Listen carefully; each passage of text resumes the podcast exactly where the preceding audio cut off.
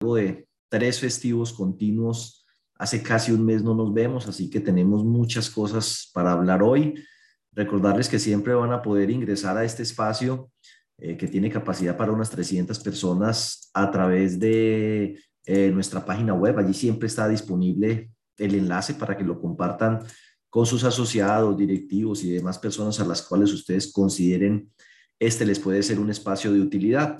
También van a encontrar allí precisamente eh, los enlaces directos a nuestras redes sociales, Facebook, Twitter, Spotify, eh, YouTube, donde este consultorio se transmite en vivo. Eh, y pues un saludo también a todas las personas que se conectan con nosotros a través de ese espacio YouTube, canal al que espero ustedes puedan también acceder, suscribirse y activar pues la campana de notificaciones. Aquí en nuestra página van a encontrar información sobre nuestro software de riesgos StarSol, que ya estamos comercializando sus primeros módulos, especialmente SARLAF, estamos en pleno desarrollo de riesgo de liquidez y de otras ayudas que va a tener este software de riesgos eh, para las entidades del sector solidario. Tenemos nuestro blog donde se publica información y artículos, precisamente la hoja de ruta para la regulación del sector solidario de ahorro y crédito. Eh, vamos a publicarla allí en el blog para que la puedan descargar. Cuando requieran algo relativo a capacitación, pues aquí lo van a encontrar. De hecho, acabamos de dar el curso gratuito de inducción a la economía solidaria. Lo hemos dividido en tres módulos. Este segundo semestre vamos a dar el primer módulo, inducción a la economía solidaria. Son cinco sesiones, siempre tratamos el mismo tema. El módulo dos, que es gobernabilidad, va a ser el primer semestre del año entrante, a partir de febrero, y el segundo semestre, si Dios nos da vida y salud, eh, pues vamos a, vamos a trabajar todo el tema pues del marco regulatorio de estas entidades, pues de un modo ameno, porque es para los asociados en cuanto a cómo se manejan los impuestos, los excedentes, qué se puede hacer en estas organizaciones. Y la idea es que en esos tres módulos las personas puedan tener eh, esa formación que tanto se requiere en economía solidaria. Van a estar allí disponibles en nuestro canal de YouTube. Es completamente gratuito. Sin embargo, si alguien quisiera pues certificarse, eso sí va a tener un costo de 20 mil pesos masiva, teniendo en cuenta pues el proceso administrativo que eso implica. Pero por lo demás es un curso eh, gratuito. Eh, mil cupos, espero pues por Zoom directamente. Este sábado se conectaron alrededor de menos de 300 personas y queda de todas maneras disponible allí en YouTube para certificarse. Eso sí, las personas tienen que eh, pasar una evaluación que se les va a hacer llegar.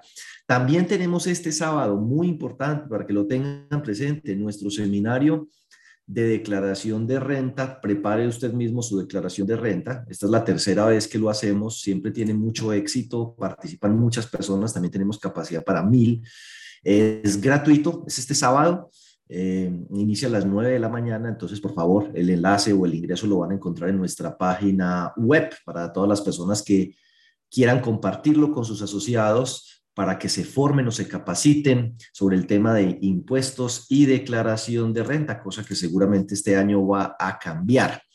Eh, es este 16, pero este 15, o sea, este viernes, tenemos nuestra capacitación sobre el software de reporte a la Supersolidaria eh, SIXES, ¿cierto? Donde vamos a mirar en general todo el tema, instalación, backups, respaldo, principales errores que se cometen en el tema de reporte de información, cambios que se sucedieron en algunos formatos ahorita con la nueva versión que hay del SIXES, bueno, en general vamos a revisar los principales formatos que hay que tener en cuenta, porque hay entidades que simplemente con que les valide se dan por satisfechos y envían eso. Y hay una enorme responsabilidad del revisor fiscal, del gerente y del contador sobre la calidad y contenido de esa información. Y como les digo, hay gente que le mete a eso cualquier cosa, género, y le mete a todo mundo uno, pues con tal de que eso le valide y se vaya, pero la calidad de la información a veces eh, no es la mejor, no depuran, por ejemplo, los exasociados, entonces el número de asociados no coincide porque no están depurando el tema de los exasociados y le ponen un número que le permita validar, que incluye los ex asociados a los que no han marcado en el sistema. Bueno, de eso y de muchas cosas vamos a hablar. Como es un tema más bien largo, arrancamos ahora el 15 y continuamos el 22. Son dos viernes, entonces espero que nos acompañen. Se pueden inscribir a través de nuestra página web en agosto tenemos el seminario de actualización de manuales NIF. Con todo lo que ha salido después del 2016 es necesario actualizar esos manuales. Mm, eso se quedó desactualizado. Y, el y en septiembre vamos a trabajar el tema de comité de riesgos. Sin embargo, pues para este año seguimos trabajando en muchos temas, presupuestos, vamos a, a trabajar un tema de eh, tributaria, mm, cierre contable y fiscal también. Entonces, bueno, seguimos trabajando. Ahí está el canal eh, de YouTube. Tenemos casi 6 mil suscriptores. Espero que ustedes me ayuden a llevar eso muy pronto a 10 mil. Ahí estamos transmitiendo en, en vivo nuestro consultorio. Saludes a todos. Hablemos antes de hablar de la hoja de ruta, de lo que ha pasado con las tasas de interés del mercado, que solo voy a dar unos pocos datos después, dentro de ocho días eh, hablamos un poco más profundo del tema, pero francamente es motivo de preocupación saber que al cierre del primer semestre la inflación de los primeros seis meses acumulada llega al 7,09 y la inflación de los últimos 12 meses al 9,56, es decir, es una inflación mucho más alta de la que tuvimos por acá y no se veía desde estos niveles por allá a principio de siglo. O sea que lo ocurrido de este siglo, pues es la segunda vez que tenemos una inflación tan alta, ¿no? O sea, hace, hace 20 años no teníamos una inflación de esto, ni siquiera en el 2008, que fue la crisis financiera eh, mundial, la crisis hipotecaria de los Estados Unidos, llegamos a los niveles de inflación que tenemos hoy y eso pues tiene a todo mundo nervioso, entre ellos el Banco de la República, no es un fenómeno exclusivo de Colombia. Aquí en Colombia pues a nivel local existen otros elementos que podrían exacerbar el fenómeno, pero en general es un fenómeno global. En Estados Unidos, en todo el mundo hay una inflación alta y por eso el Banco de la República llevó en su última sesión la tasa al 7.5. ¿Hasta dónde llegará? Bueno, pues los, de acuerdo con la última encuesta de expectativas, el consenso está alrededor del 8.5, lo cual hace pensar que la inflación va a estar por niveles de eso, de entre 8.5 y 9% para este año, si las cosas no se desmadran. Unos más optimistas ven las tasas del Banco de la República más bajas y otros más, que será, más pesimistas las ven a niveles hasta del 9.5. O sea que entre 8.5 y 9.5 va a ser el tema de las tasas de interés del Banco de la República lo cual va a persistir hasta el primer, digamos, trimestre. Dice mal la rayita aquí, si lo ponemos aquí, las expectativas es que finalizando el primer trimestre del año 2023 inicie una senda de descenso que cuando estemos en junio del 2024 todavía no ha llegado al punto de donde partió. Recuerde que nosotros antes de la pandemia teníamos tasas de niveles cercanos al 4% y aquí a mediados del año 2024 todavía vamos a estar en el 6, 50% por encima de ese nivel medio. Así que es de esperarse que hasta finales del 2024 tengamos un escenario de tasas altas, o sea que vamos a tener tasas altas 2022, la locura, 2023 y 2024 y eso a unos y a otros les perjudicará y a otros les favorecerá. Depende, cada entidad tiene que analizar si está endeudada con bancos se va a perjudicar, si tiene excesos de liquidez se va a beneficiar porque por un lado le aumenta la demanda de crédito. Eh, y si no le aumenta la demanda de crédito, igual guarda la plata en el banco y va a estar feliz de la pelota sin hacer nada, cosa que pues no es necesariamente bueno, porque pues el banco le va a pagar unas tasas altas, cosa que también me preocupa, no sé qué hay detrás de eso. Si miramos las tasas de largo plazo, las de un año, están pagándose tasas cercanas al 12%. Eso no lo habíamos visto tampoco hace más de 20 años. O sea que hoy mucho fondo de empleados o cooperativa le sale más rentable tener la plata guardada en el banco que prestársela a los asociados. Manda a todos los empleados para la casa, les dice ya nos vemos dentro de un año, no vamos a hacer nada este año. Eh, pone toda la plata en un CDT al 12 o 13 efectivo anual, no tiene que hacer análisis de crédito, ni consultar a la central de riesgo, ni reportar en data crédito, ni cobrar nada y se dedica a recibir la plata y si con el 12 le alcanzaba en el pasado, pues no veo por qué no le puede alcanzar en el presente. Miren las tasas. Aquí hay algo muy extraño y es un motivo que nos debería preocupar. ¿Qué está pasando? Eh, podría ser efectivamente que en Colombia hay unos nuevos indicadores para los bancos en materia de liquidez que eh, para cumplirlos en el corto plazo los ha llevado a ofrecer tasas altas en la búsqueda de mover sus depósitos de corto plazo a largo plazo o es una situación de liquidez muy brava, no sé, no lo creo, o es que se esperan un desbarajuste del país muy complicado porque pues ellos no son hermanitas de la caridad, menos Bancolombia. Entonces, bueno, no, sé si esto es un error o qué lleva a Bancolombia a ofrecer una tasa del 18% a más de un año. Yo, ¿Será que se equivocaron en esa publicación de esa tasa? Usted escribe en Google tasas pasivas superfinanciera y lo lleva eh, a este punto, así que ahí lo podrán verificar. Eh, a un año están ofreciendo el 10%. Pero bueno, olvídense de esos de más de un año porque a muchos les entrará nerviosismo de invertir su plata más de un año, pero a un año usted encuentra tasas del 13% en BBVA, por ejemplo, que es un segundo, tercer banco más grande de Colombia. Eh, si usted confía más en el grupo Aval, AB Villas o Banco de Bogotá le paga el 11, Banco Falabella le paga el 13, Da Vivienda le paga el 12, Credit Financiera el 12, a ver, hablemos de bancos, eh, digamos, grandes, Banco de Occidente, el 11, Banco Meva, el 11, Popular, el 11, Itaú, el 11. Entonces encontramos tasas a un año y más de un año superiores o cercanas al 1% mes vencido. Donde más poquito pagan, pues en el sector solidario vigilado por la superfinanciera. Recuerden que unas cooperativas que llaman financieras que son aquellas que pueden realizar operaciones de ahorro y crédito no solo con asociados, sino también con terceros, pues son vigiladas por la superfinanciera, no por la supersolidaria. Y ahí están Cofinep, CFA, Cotrafa, Confiar, ellas están ofreciendo tasas a un año hasta del 9%, pero están como rezagaditas, porque el resto está enloquecido. Ya usted se va por aquí, mi banco, 13%, por aquí a ver qué más, RCI, 14%, bueno, no sé, inclusive pues lo pone uno a pensar seriamente, eh, presta uno plata, se la prestan bien barata en el sector solidario y va y le invierte en Bancolombia al 18, es hasta buen negocio. Uno va a un fondo de empleados y le dice, no, tiene crédito sobre aportes al 0,5, al 0,6. Esa gente que tiene plata y quiere ganar plática ya no necesita retirarse del fondo de empleados. Ahí le doy esa idea. ¿Sí?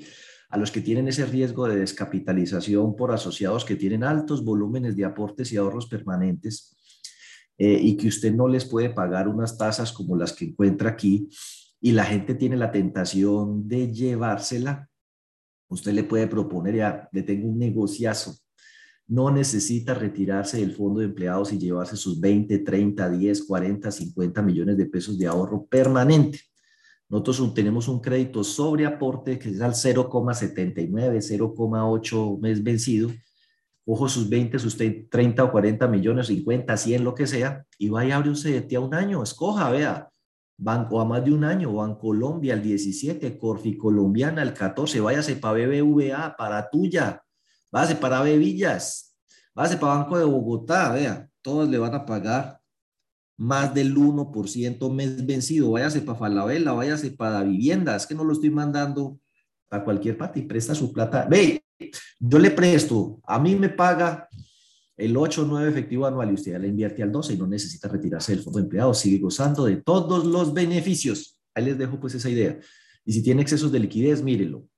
Pero a mí me preocupa es qué hay detrás de esto. Si la inflación es proyectada del 9% para este año y supuestamente para el año entrante mejora, ¿qué está llevando estas entidades financieras a ofrecer plazos hasta del 13% a un año? Ahora, nuestra misión no es esa, pero pues las buenas noticias es que no deberíamos tener tantos problemas en materia de resultado como era en el pasado que no le pagaban a uno ni el 2, ahora le van a pagar el 13 por los excesos de liquidez que tenga y eso más o menos equivale a la tasa que usted tenía. O sea que en términos financieros ustedes podrían decir, ¿sabe qué? no voy a prestar plata, me voy a dedicar a meterla, a guardarla en bancos y listo, cero riesgo de crédito. Eh, y listo, tengo la plata produciendo. Bueno, en fin, es solo una forma pues de ver la cosa de manera extrema. Novedades. Salió una guía de buen gobierno. De hecho, en las redes sociales sale la superintendente de Economía Solidaria en Instagram haciendo un video explicando las cinco eh, ventajas de adoptar eh, políticas de buen gobierno y invita a todas las entidades a que revisen esta guía de buen gobierno y la adopten voluntariamente sus organizaciones. De esto vamos a estar hablando en nuestro próximo consultorio. Les voy a explicar las cosas novedosas que tiene la guía de buen gobierno. Eh, lo miramos dentro de ocho días para que yo no me deje olvidar. Eh, recuerden pues que el software eh, cambió, el software de la Supersolidaria para reportes. crearon un nuevo reporte que fue motivo de nuestro seminario, pero hay otros compromisos. Muy importante que ustedes tengan presente y lo pueden ver en la página web de la Supersolidaria, el video. El video donde la Supersolidaria estuvo explicando el tema de pérdida esperada Eh, por allá en el minuto, eh, no estoy seguro, pero casi creo haber utilizando mi mala memoria, que es alrededor del minuto 46. Entonces, si quieren, y no se quieren ver todo el video, que está muy interesante, pero a usted no le toca pérdida esperada, si quiere se por ahí hasta el 40 y algo, pero yo casi estoy seguro que alrededor del minuto 46 entra en la página web de la Super Solidaria y ahí busca y aparece en esas pestañitas eh, lo de que Super Solidaria, clara, pérdida esperada, que un video, eso es con esos riesgos, eh, y lo, lo publica en una página o en un canal que llama Perspectiva Solidaria, creo. Bueno, y se adelantan hasta el minuto 46 y a la señora aclara lo siguiente, cosa que no coincide con lo que dice la norma ni el cronograma, pero pues lo que dice la funcionaria de la Supersolidaria es, la evaluación de cartera empieza a ser semestral a partir del momento en el que le arranque pérdida esperada. Entonces, por ejemplo, cooperativas de ahorro y crédito les toca pérdida esperada desde el 2022, por ende desde el 2022 la evaluación de cartera es semestral.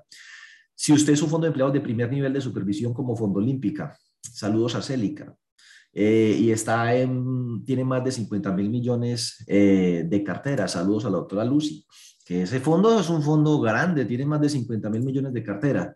Bueno, pues a eso les toca, como son nivel 1 de supervisión, más de 50 mil millones de cartera al cierre del 2021, les toca ahorita en el 2023, dentro de seis meses, menos de seis meses. Entonces, a eso les toca evaluación de cartera semestral a partir del año siguiente. O sea que la evaluación de cartera que vamos a hacer ahora, ya esa la puede dejar como la evaluación de cartera del año 2022.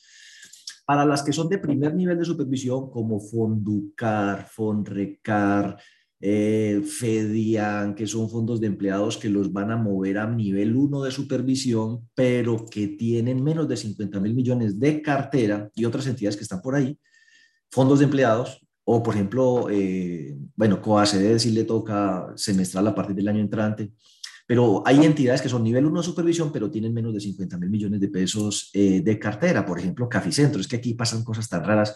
Caficentro es una cooperativa de caficultores. Es primer nivel de supervisión, pero la cartera es así de chiquitica.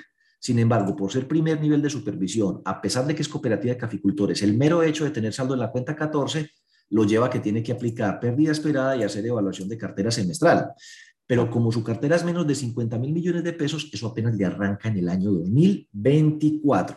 Y para todas las demás, niveles 2 eh, pues, de supervisión y fondos de empleados que no sean categoría, bueno, fondos de empleados de categoría plena que son nivel 2 de supervisión, eso les toca por en el año 2025. Entonces, eh, en eso, yo, como yo he dado una información de acuerdo con el cronograma, como está en la norma diferente, hago esa aclaración, que fue lo que dijo la super ahí, pues y, el que manda, manda. Y ellos dicen, no, va a ser cuando le toque pérdida esperada. Y ahí está el video como prueba para que si les dicen alguna cosa, pero si ustedes mismos dijeron en un video oficial que eso solo aplica a partir del momento en el que nos arranque pérdida esperada. Bueno, entonces, dicho esto, recuerden que vienen los informes a la UIAF, se vencen este 20 de julio. Hay aparentemente unos cambios pues ahí en el software, cualquier cosa, eh, pues aquí se tiene una persona experta que es John Alexander Montoya en todo este tema eh, de riesgos.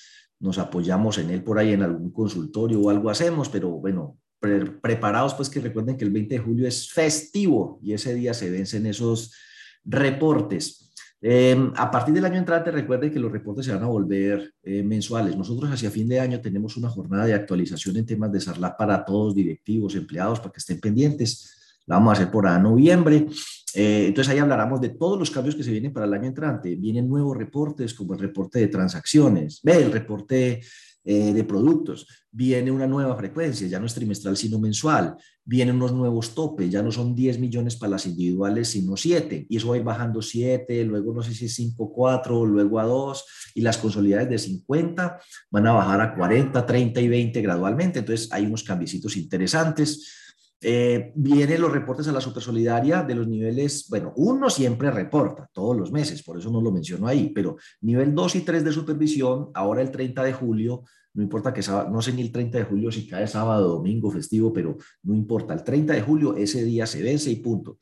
Y bueno, y, y, otras cosas respecto a la DIAN como el documento soporte para adquisiciones a no obligados a facturar, eso arranca a partir del mes entrante. Listo. Eh, bueno, no, yo creo que en el tema de los eventos, ya les he mencionado que pues tenemos el tema de repaso y reentrenamiento en el programa Sixes que tuvo unas modificaciones 15 y 22 de julio. Este sábado, no olvide, compártalo con sus asociados Prepare usted mismo su declaración de renta gratuito, acceden por la página web. Viene en agosto el de manuales NIF, el en septiembre el de comités de riesgos, en octubre el de presupuestos, en noviembre el de cierre contable y fiscal. Me faltó escribir ahí el de actualización de SARLAF. En enero vamos a tener uno seguramente de reforma tributaria y en el 2022 pues eh, esperamos lanzar pues ya el, software eh, con el segundo módulo en diciembre de este 2022. Eh, los, lo, presentaremos pues de manera más completa y pues no se olviden en invitar a sus asociados a sus asociados a que participen en los cursos de economía solidaria gratuito. Agosto 27, 17 de septiembre, 29 de octubre y 26 de noviembre son las próximas jornadas. Es el mismo tema cada día, es el mismo, se repite. Y ahora, eh, permítanme compartirles unas cosas. Yo creo que si el sector solidario, por ejemplo, no define su hoja de ruta, se la van a definir desde el Estado. Entonces, eh, el sector solidario debe fortalecer sus mecanismos de integración, sus espacios de integración, y así como hemos sido capaces de hacer cosas tan grandes como los gremios que ustedes tienen, como las empresas que han creado, por mencionar algunas y no con nombre particular, tienen empresas que de manera colectiva prestan servicios de eh, seguros, por ejemplo, tienen sus propias aseguradoras, tienen sus propios bancos, ¿cierto? Bueno, uno específicamente es banco cooperativo, el otro es un banco privado, propiedad de una cooperativa. Tienen empresas dedicadas al tema de previsión exequial, en el que se unen en el sector cooperativo y crean una empresa para que les preste servicios de previsión exequial.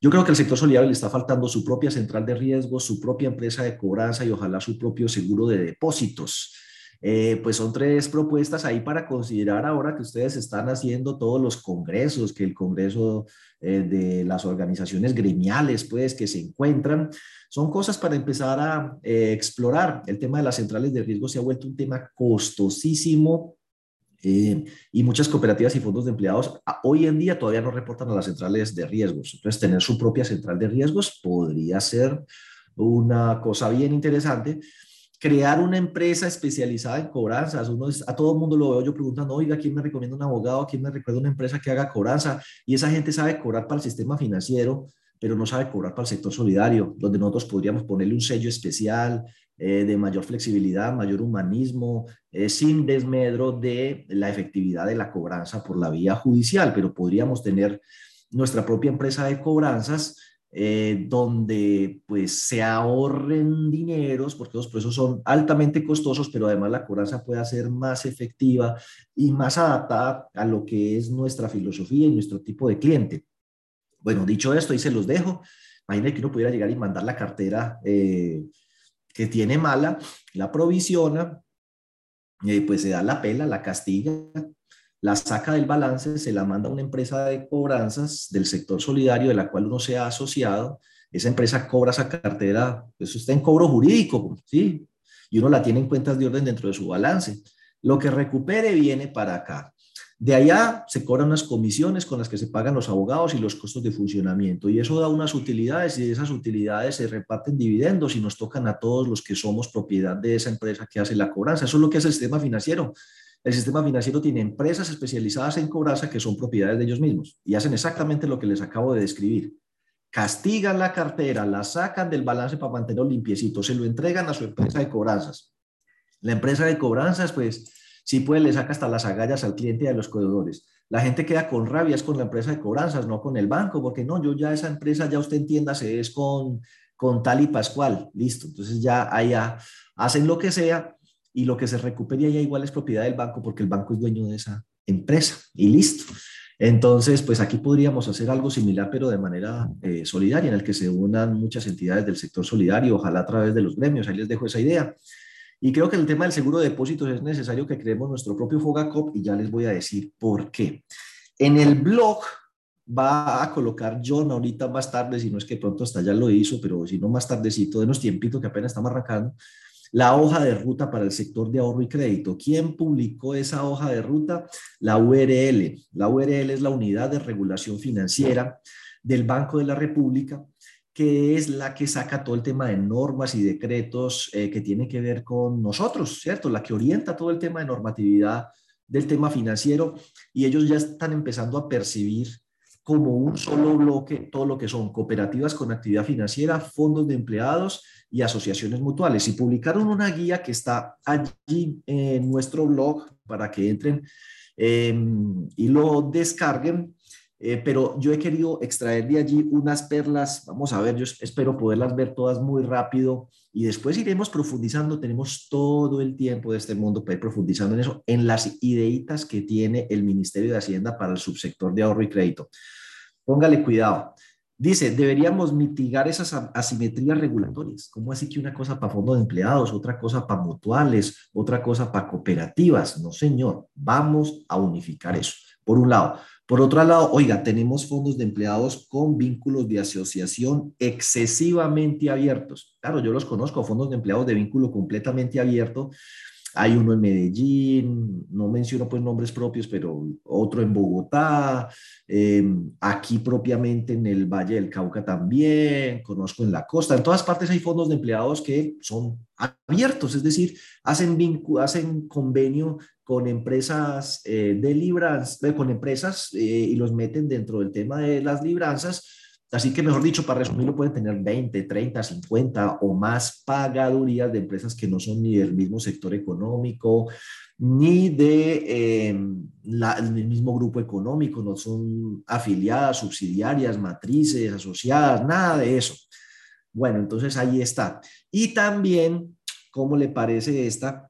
Eh, esto, el uso de, esto es MUT, yo creo que esto tiene que ver con mutuales, mutuales, que son eh, las mutuales pueden tener em, captación de ahorros sin necesidad de todo lo que tiene que ser una cooperativa de ahorro y crédito, eh, pero a diferencia de los fondos que están muy restringidos su vínculo, las mutuales puede ser abierto. Entonces, al ser abierto, podrían recibir ahorros de cualquiera y utilizar esa plata para prestarle, por ejemplo, a otro fondo de empleados o cooperativa que creó a esa mutual como vehículo de captación. Entonces yo como cooperativa, en vez de crear o de transformarme o ejercer la actividad financiera, creo una mutual, capto ahorros por allá y los ahorros que se captan allá son capital de trabajo que la mutual le presta a la cooperativa para que la cooperativa pueda hacerle créditos a los asociados. Eso no es perverso ni necesariamente malo, pero conozco varios casos y ahí dice, le van a meter la mano a eso, o sea, porque todo lo que es como chévere y bueno a uno se lo quieren eh, limitar. Bueno, entonces dice allí que miremos más, eh, más perlitas que las he resaltado. Decreto reglamentario para todo el subsector.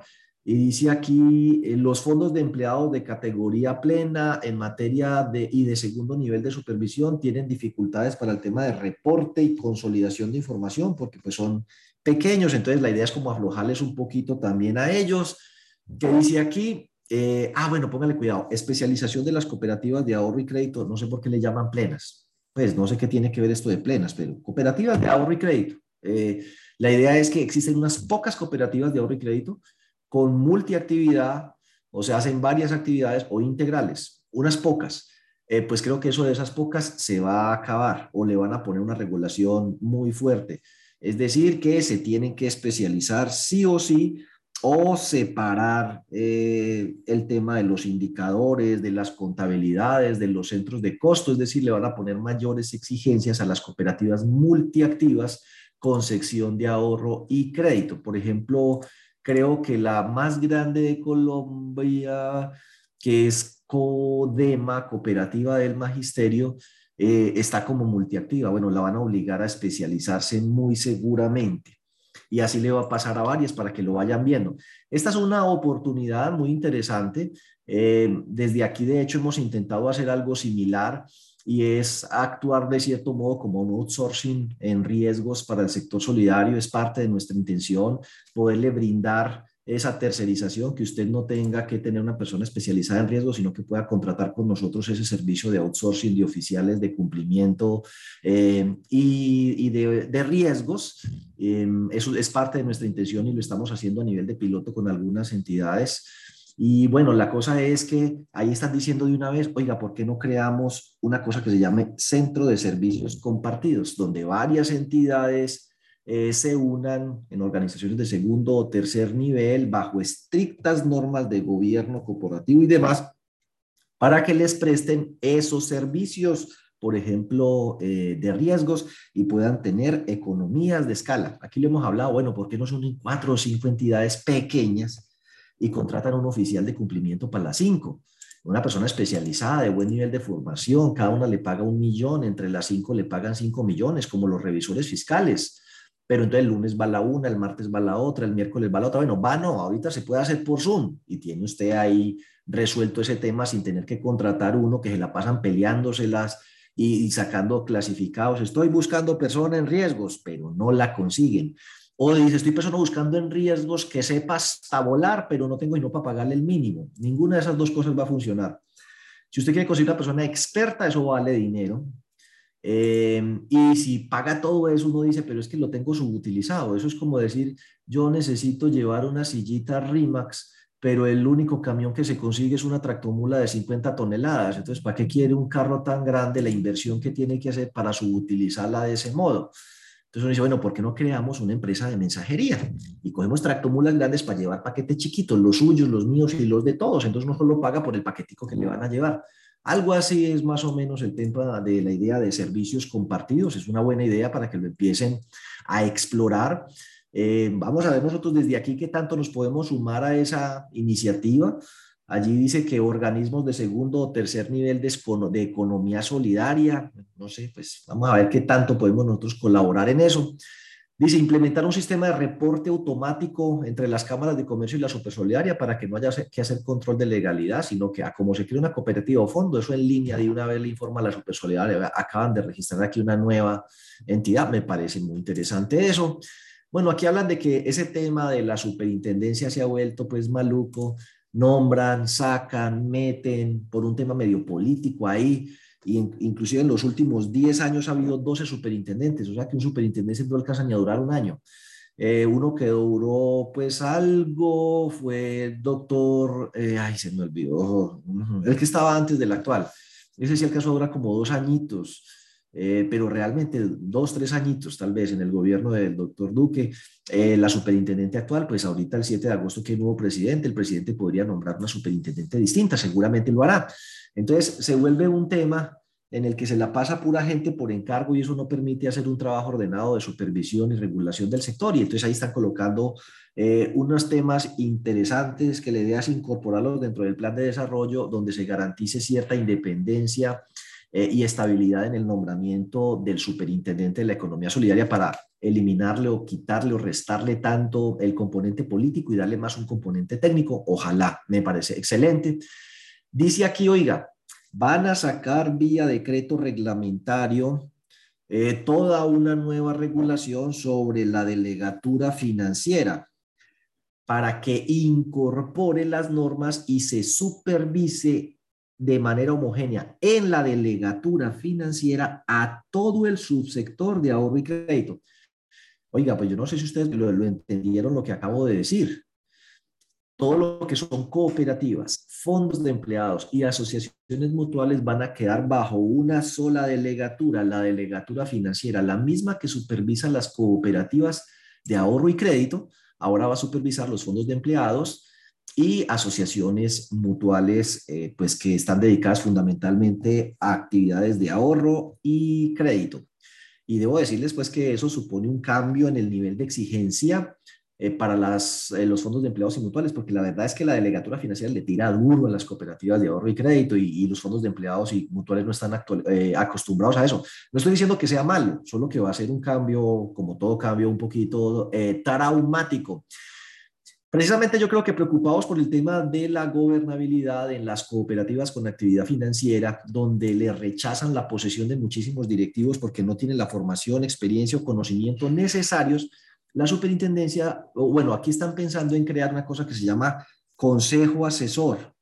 Eh, bien sea que se integre dentro del consejo que sea como un comité independiente, eh, pues tanto para las posesiones eh, como para el tema de miembros externos en los consejos de administración de las cooperativas. Es decir, que haya la posibilidad de que en un consejo de administración haya miembros independientes a los que se les paga por su conocimiento y experiencia, pero no son asociados. Así que, por ejemplo, un consejo de administración de siete tendría cuatro asociados y tres externos, siempre deben ser mayoría los internos, em, y que va a asesorar a estas eh, entidades eh, a cambio de unos honorarios. Eso está ahí, eso también lo van a meter dentro de la regulación para que se vayan preparando.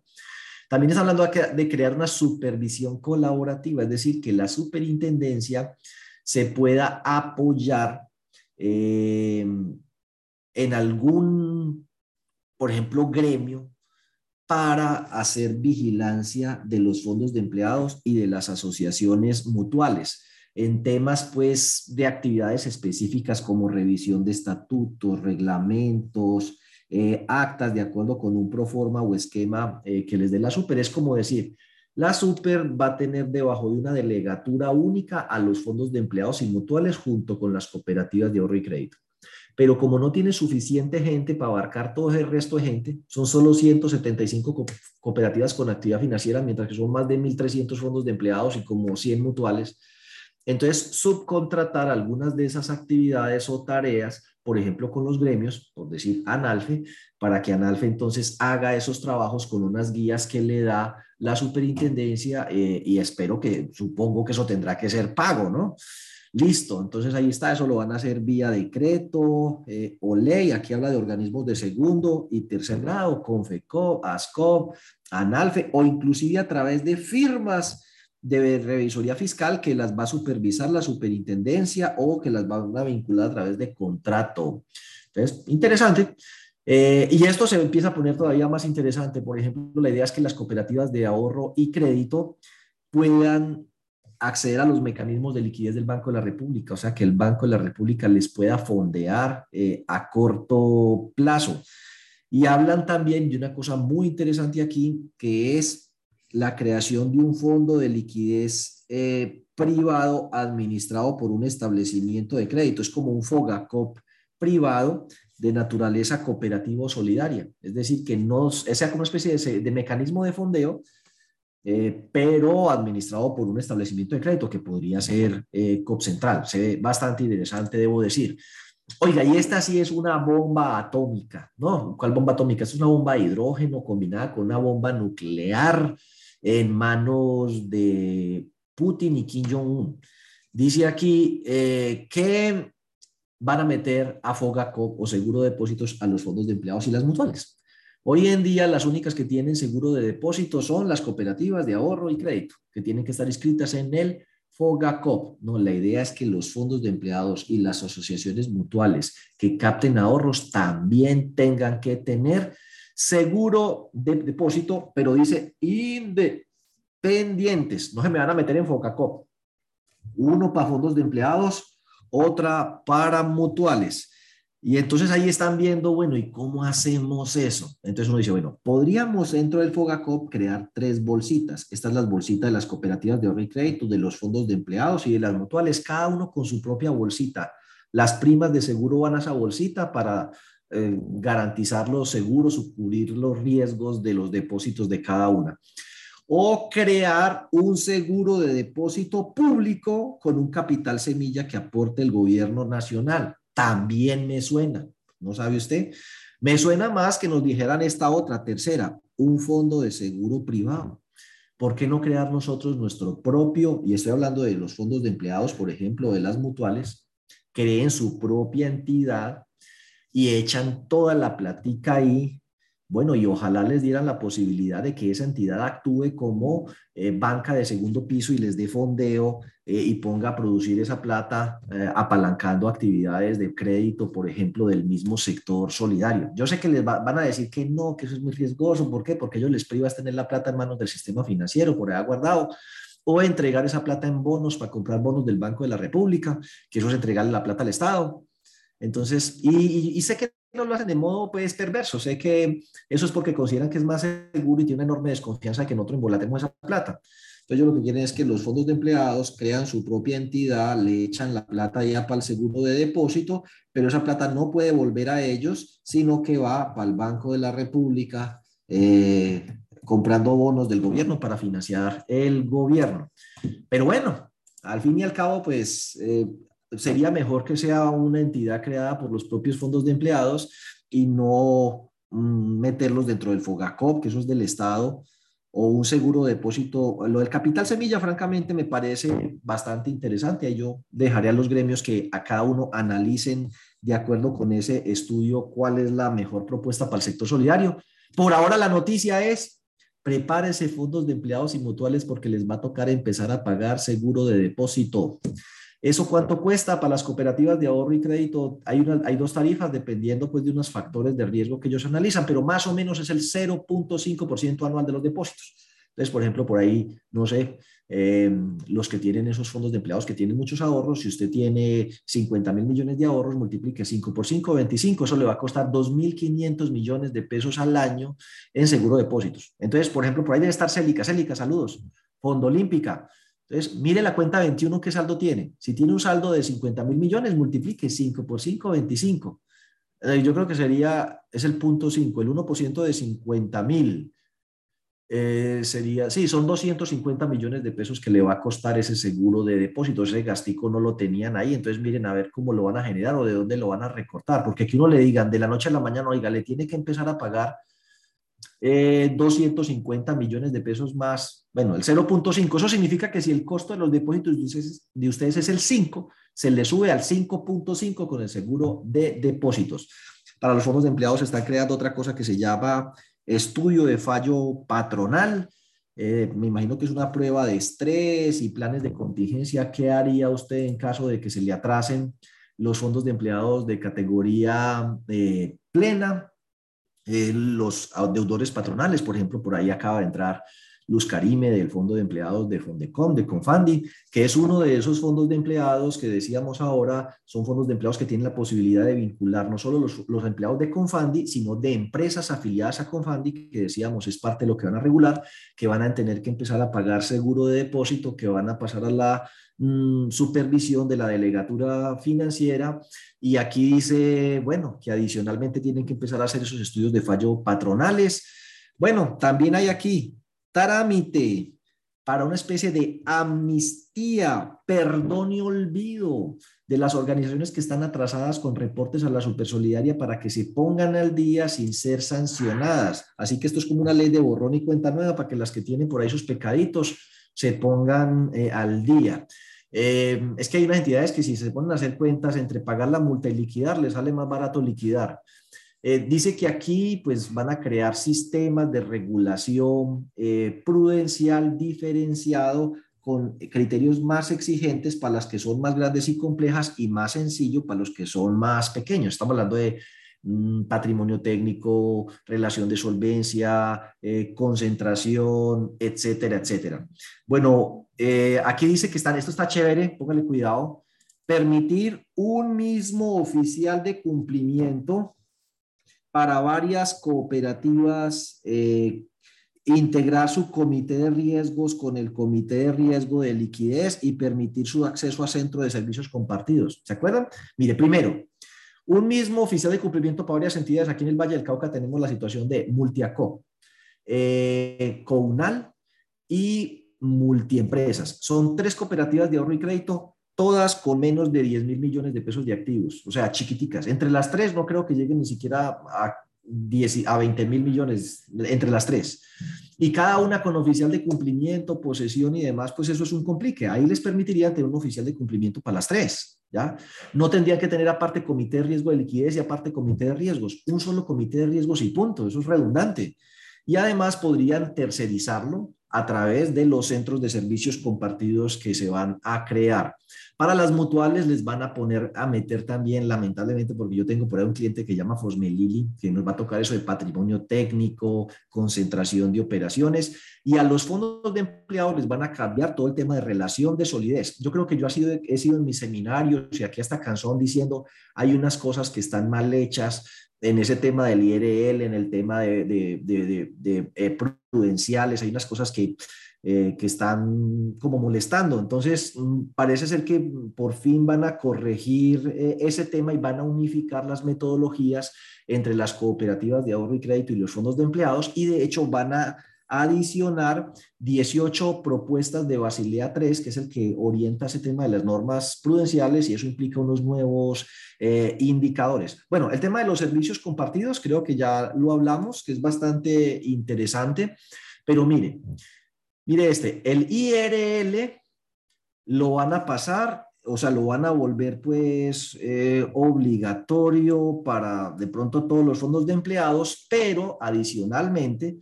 en el IRL y creo que en la brecha de liquidez eh, dejaron por fuera el tema del ahorro permanente. Entonces la idea es, bueno, vamos a, a corregir eso. El ahorro permanente es fuerte de liquidez en los fondos de empleados donde tienen la obligación de ahorrar. Entonces ahí van a corregir eso. En las cooperativas de ahorro y crédito y los fondos de empleados hay un tratamiento muy, muy raro. En, los, en las cooperativas de ahorro y crédito y en los fondos de empleados, por ejemplo, solo le permiten tener como parte del patrimonio adicional es que el porcentaje que se permite o que se comprometen a llevar obligatoriamente a la reserva para protección de aportes y que tiene que haber un compromiso y no sé, y no me manda el compromiso, no lo puede meter y resulta que el compromiso es sobre lo adicional, pero la super lo extendió que es para todo, o sea que hasta para el 20% de la reserva, que eso es obligatorio, que no necesita ningún compromiso, si usted no hace tal compromiso no se lo vale, o sea, eso es una locura, está mal hecho. Eh, yo lo mandé en la última eh, carta, pues, que le envía la Supersolidaria, eh, pues, para que revisaran eso, que ellos lo pueden modificar. Sin embargo, aquí, gracias a Dios, eso lo van a modificar por decreto, mientras que los establecimientos de crédito permiten el 100% como parte del patrimonio adicional, aquí le ponen más, un poco de vericuetos y trámites innecesarios que compromiso, un punto más del orden del día. Bueno, entonces, no. El tema del capital mínimo irreductible. Hay entidades que por culpa de las NIF subieron excesivamente esos capitales mínimos irreductibles, los, los subieron mal y quedaron pegaditos eh, de los capitales totales que tienen en este momento. Y como su nombre lo dice, es un capital irreductible, no se puede bajar. Aquí nos van a permitir a través de decreto por una única vez corregir ese tema. Todo eso lo van a sacar en una ley marco para todo el sector y van a extender las normas de buen gobierno que hoy son obligatorias para las cooperativas de ahorro y crédito también a los fondos de empleados eh, y plenos. Las normas que están aquí en el decreto 962, que son los para cooperativas de ahorro y crédito, las van a extender para los fondos de empleados eh, plenos e intermedios. Bueno, el comité asesor, rotación parcial obligatoria de los miembros del consejo o junta directiva. Aquí cuando hablamos del comité asesor, esto ya se los dije, y es que haya o un comité asesor o miembros independientes que hagan parte del consejo o de la junta que se les pague por honorarios. O sea que el Fondo de Empleados de Olímpica podría tener siete miembros, de los cuales cuatro son asociados y tres se les paga por honorarios y son independientes y ayudan a dirigir el fondo. Esa figura eh, la van a crear. Eso tiene de bueno, de malo, no sé, discútanlo ustedes. Luego viene, ¿qué más aquí? Ah, bueno, la revisoría fiscal le van a meter mano limitar cuánto es el número de entidades que puede tener un revisor fiscal, cuánto es el número máximo de años que puede estar la misma persona en la misma entidad para obligar a que, por ejemplo, cada cinco años eh, roten. Eh, incorporar en la formalización, pues, que el tema del código de buen gobierno y un, sistema transparente de selección y recepción y publicidad de propuestas de revisoría fiscal. Y cuando hablamos de público es que el tema de la revisoría fiscal no sea que uno se aparezca en la asamblea, no, es que solo hay una propuesta, la del que lo está haciendo, entonces pues como hay uno, votemos por uno, listo, ese quedó otra vez. No que uno diga, no señor, usted tiene que informar, oiga, el Fondo de Empleados va a elegir en esta asamblea revisoría fiscal sus propuestas, por favor hágalas llegar aquí y estos son los requisitos que deben cumplir esas propuestas. Así que es como una licitación. Llegan cinco propuestas, todas cumplen con los requisitos, un comité las analiza, las presenta en la asamblea y la asamblea elige entre una pluralidad de propuestas uniformes la que le parece mejor. O sea, eso lo van a cambiar. Eh, ¿Qué más? Obligatoriedad del código de buen gobierno, ampliación del régimen de habilidades e inhabilidades. Mm, ay, eso está muy positivo, muy bueno y es que por fin se va a reglamentar la vinculación de las MIPIMES a las cooperativas de ahorro y crédito, la creación del estatuto del consumidor financiero solidario y la posibilidad de que las cooperativas de ahorro y crédito accedan derechito a los sistemas transaccionales del Banco de la República, lo cual les va a permitir acceso no solo a financiación, sino al tema, creo yo, de los subsidios de tasa de interés sin tener que pagar los 2 mil millones de pesos que les querían cobrar para financiación de vivienda.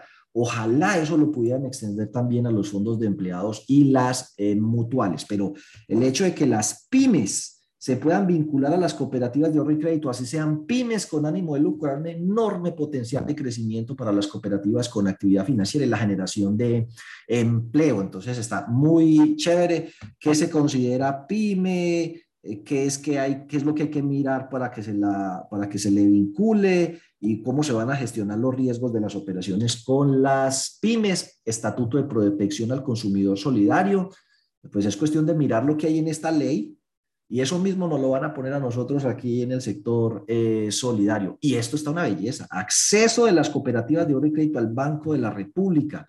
Imagínense poder tener plata en el Banco de la República, conexión eh, directa, financiación, posibilidad de mecanismos pues, de obtención de liquidez a corto plazo, lo que llaman, plazo, lo que llaman repos con sus depósitos. Y además todo el tema de, eh, ¿cómo se llama eso? Hoja de, de es que vi, una cosa ahí me distrajo. Mm, el tema de los seguros, del tema de los seguros. Bueno, ahí está el cronograma. Eh, esta es la parte final. Y ahí ven ustedes cómo entre el 2023 y el 2027, en los próximos años, todo eso se va a ir dando. O sea que, pues lo que se vienen son cosas muy interesantes en los próximos cinco años. Según veo yo que estaba algo preocupado, no, aquí el trabajo no se va a acabar. Trabajo es lo que se viene en los próximos cinco años. Los invito a que sigan participando en nuestros eventos de capacitación, entrenamiento, consultorios, que en la medida de lo posible los vamos a mantener lo más actualizados eh, posibles. Esto es parte de las 18 recomendaciones en riesgo operacional y coeficientes de liquidez a corto y largo plazo, que es parte de lo que tienen los bancos que están motivando esa subida de tasas de interés. Oye, yo sé que hablo muy rápido, pero aquí vamos a seguir en todos los consultorios, John.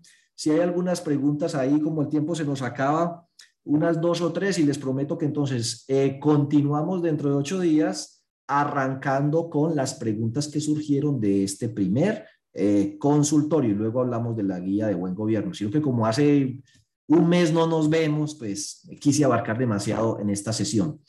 Dice aquí, las entidades con saldo en la cuenta 16 deben realizar calificación eh, de cartera, supongo yo, calificación de cartera.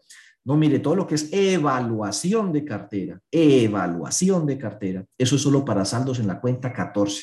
Cuentas por cobrar deudores comerciales, ahí hay una clasificación de 0 a 90, de 90 a 180, algo así, de 90 a 180, de, 90, de 180 a 360 y más de 360.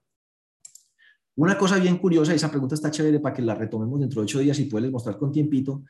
Váyase al capítulo 3 del título 2, donde está el marco técnico que aplica para las entidades de eh, no pymes, sino micros, o sea, las del grupo 3. Y allá las del grupo 3, a estas les están diciendo, no, hágalo usted igualito el tema del deterioro como se hacía antes fiscalmente. Sin embargo, una crítica mía para la circular básica contable no solo es que la SUPE se está metiendo en temas que van más allá de las NIF, eh, sino que, bueno, si lo hacemos para las pequeñitas, ¿por qué no hacemos eso entonces también para las de grupo 2? Pero como no lo hace para las del grupo 2, lo que se subentiende es que el deterioro, por ejemplo, y la evaluación, que es parte de un riesgo de crédito, pero no del, del que está en la circular básica contable en el capítulo 2 del título cuarto, eh, pues es que cada entidad tiene que aplicar las políticas de deterioro, eh, que es una metodología una política para provisionar con el método de pérdida incurrida, eh, bien sea evaluaciones sobre la probabilidad futura de recuperación que se hagan individualmente para casos individualmente significativos o a través de una metodología global a partir de la estadística para un gran grupo de cuentas individualmente insignificantes. O sea, lo que quiero decir es, si usted tiene cuatro o cinco pelagatos, pero valen bastante plata, los analiza uno por uno y solo donde hay evidencia objetiva a partir de información verificable. Incumplimientos, moras, consultas a las centrales de riesgo, estados financieros, pérdidas recurrentes, patrimonios, quebrantos patrimoniales o patrimonios negativos, disminución de las ventas sostenida. Elementos que usted puede decir, esta empresa va mal, empecemos a provisionarla y, es, y ahí hay un análisis individual o una gran población de elementos individualmente significantes. Tenemos 10.000 facturas chiquitas agrupadas por mora. ¿Cómo saber cuánto provisionar? Bueno, miremos matrices de transición y con eso podemos hacerlo. Pero eso ya es un tema de MIF, cada entidad lo define. Por eso lo invito a que usted participe en el evento de actualización de manuales NIF de agosto. Dale, John. Eso no es de SARC.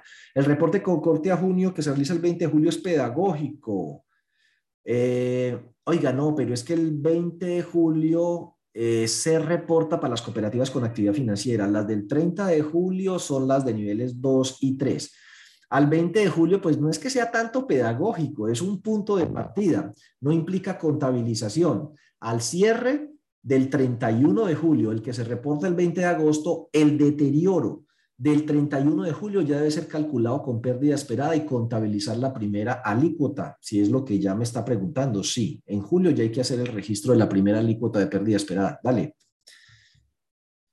dos minuticos más. ¿Me puede explicar cómo sacó, interpretó el patrimonio técnico? No tengo claro ese concepto. No, eso es todo un seminario. ¿Cómo calculo, cómo saco e interpreto el patrimonio técnico? Em, pues digamos que eso es parte de los procesos de capacitación que nosotros damos, pero eso es largo. Sí, pero pues lo voy a orientar.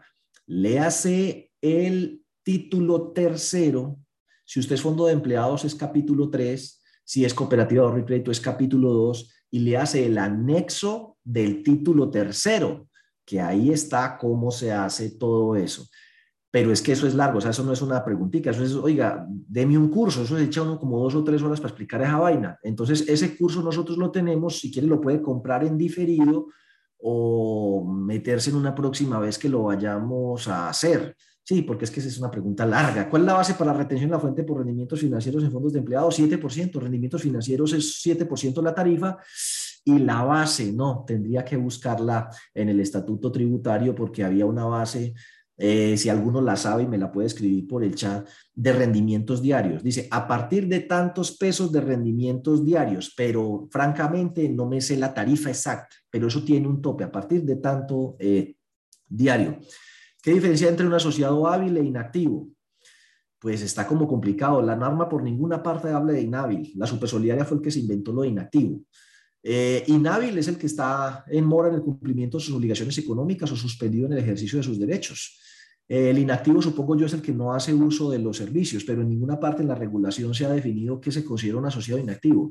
Un asociado que esté pagando aportes regularmente porque le descuentan por nómina, pero no viene a nada más, ¿se considera inactivo?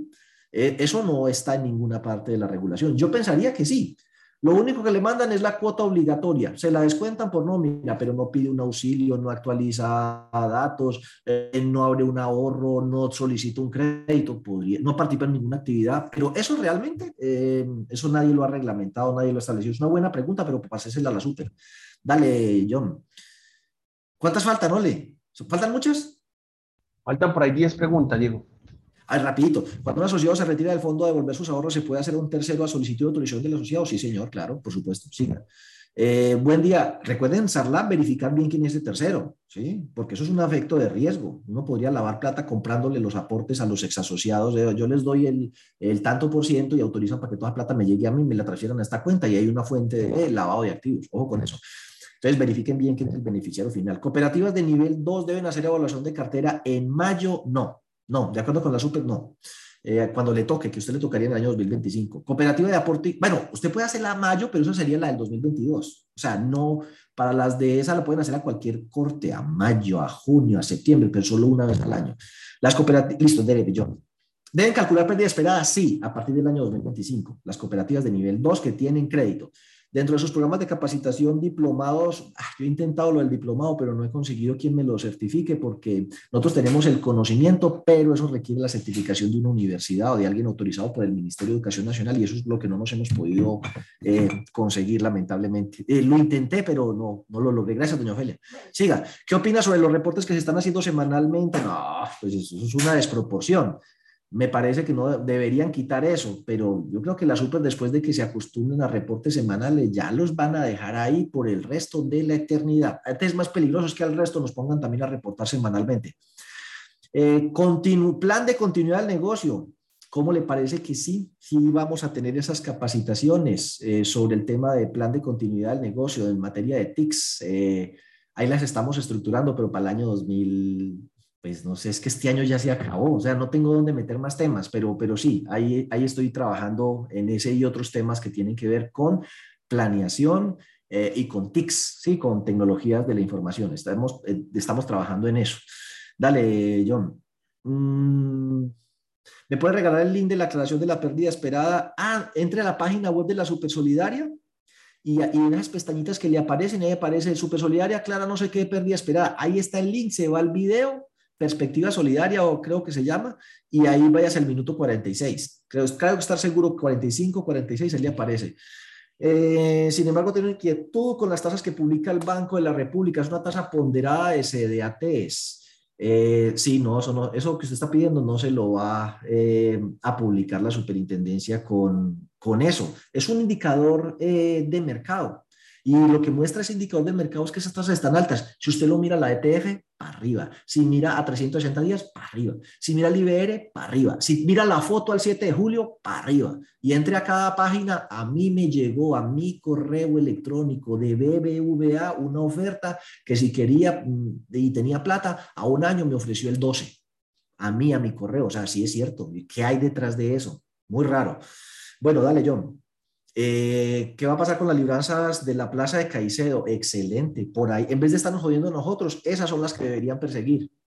Pero esas son SAS. Oiga, es que, oh, John, apúnteme ahí y yo les muestro no las de la plaza de Caicedo, las libranzas que son por nómina, dentro de ocho días, que son por internet, que son de empresas que se publican por internet, libranzas. Eh, apúnteme ahí y les voy a mostrar el caso Byport dentro de ocho días o cuando se pueda. Es una cosa horrorosa le arrancan más o menos el 20% sobre el valor del crédito al que lo solicita. O sea que si usted hace un crédito de 100 millones allá, le arrancan 20. Es que administración del crédito, 10. Afianzamiento, el 7. Estudio del crédito, 3% masiva. Y ahí para adelante, usted no se imagina eso. Bueno, ¿dónde van a quedar los excedentes para nuestros asociados? Bueno, eh, sí, van a quedar menos excedentes, claro, pues eso depende mucho. Por eso tan importante, depende, ¿no? Hay de todo, no seamos tan pesimistas. Por ejemplo, el tema de los centros de servicios compartidos y la posibilidad de tener un oficial de cumplimiento para varios ayuda a hacer economías de escala. Eso reduce costos y aumenta la posibilidad de aumentar los excedentes. Y luego viene el Estado y le dice, pero pásame para casa plata porque eso va para el seguro de depósitos. Es bueno. Entonces, bueno, ahí seguimos, pero, pero yo creo que vamos a podernos adaptar bien a eso. Vienen buenos años, eso espero, porque como el crédito está por fuera tan caro, las entidades deberían tener un impulso en su demanda de crédito. Eh, si tiene excesos de liquidez, maravilloso. Y como les dije, y las que estaban asustadas, ay, es que los asociados me quieren sacar la plata, que porque aquí los aportes y los ahorros permanentes no pagan nada y por fuera están pagando el 13. digo, no, pues aquí se la tengo mejor. Le hago un crédito sobre aportes al 0.8 mes vencido, que eso da 10 efectivo anual, y vaya y abra un CDT al 12 o el 13. Está ganándose dos o tres punticos de diferencia eh, y no necesita salirse del fondo de empleado. Yo le presto la plata para que haga eso. Puede ser una idea. Eh, en nuestra página web es www.diegobetancourt.com.co y ahí está el enlace a todas las redes sociales, YouTube. Además me encuentra muy fácil, usted en Google escribe Diego Betancourt y le sale automáticamente lo de YouTube, le sale lo del correo electrónico, lo de la página web, etcétera. Dale, John. ¿Qué porcentaje de la cartera del activo se recomienda tener en cartera de vivienda y vehículo? Esa respuesta no es única. Eso es parte de las políticas que el Comité de Riesgos define y tiene que ver con simulaciones en términos de liquidez. Esa respuesta es un tema de simulación eh, de cada entidad. Pero tiene de bueno, su pregunta es que cada empresa, cada cooperativo fondo debe tener una respuesta a esa pregunta basado en un diagnóstico, evidencia. Eso se llama apetito de riesgo, perfil de riesgo, límites de riesgo porque ese tema de vivienda y vehículos no es para todo el mundo, eso le arrastra liquidez, le concentra la cartera, una cosa pavorosa. Hay unas que tienen músculo para eso, otras que no, eh, y las que tienen músculo para eso deben decir, no se me puede mover más del 30% del portafolio de vivienda. Listo, entonces le puso un límite. Bueno, es, es, una pregunta interesante que cada quien debería buscar su respuesta. Eh, dale, John. ¿Cuál sería el porcentaje del monto ideal para capital mínimo irreductible? Eso no es un porcentaje, es una cifra. Esa es otra pregunta interesante, respuesta larga que la dejamos para otro consultorio. Muy interesante, muchas gracias. Bueno, eh, dicho lo anterior, les agradezco mucho. Bienvenidos después de esta pausa de casi un mes y nos vemos dentro de ocho días. Hasta luego.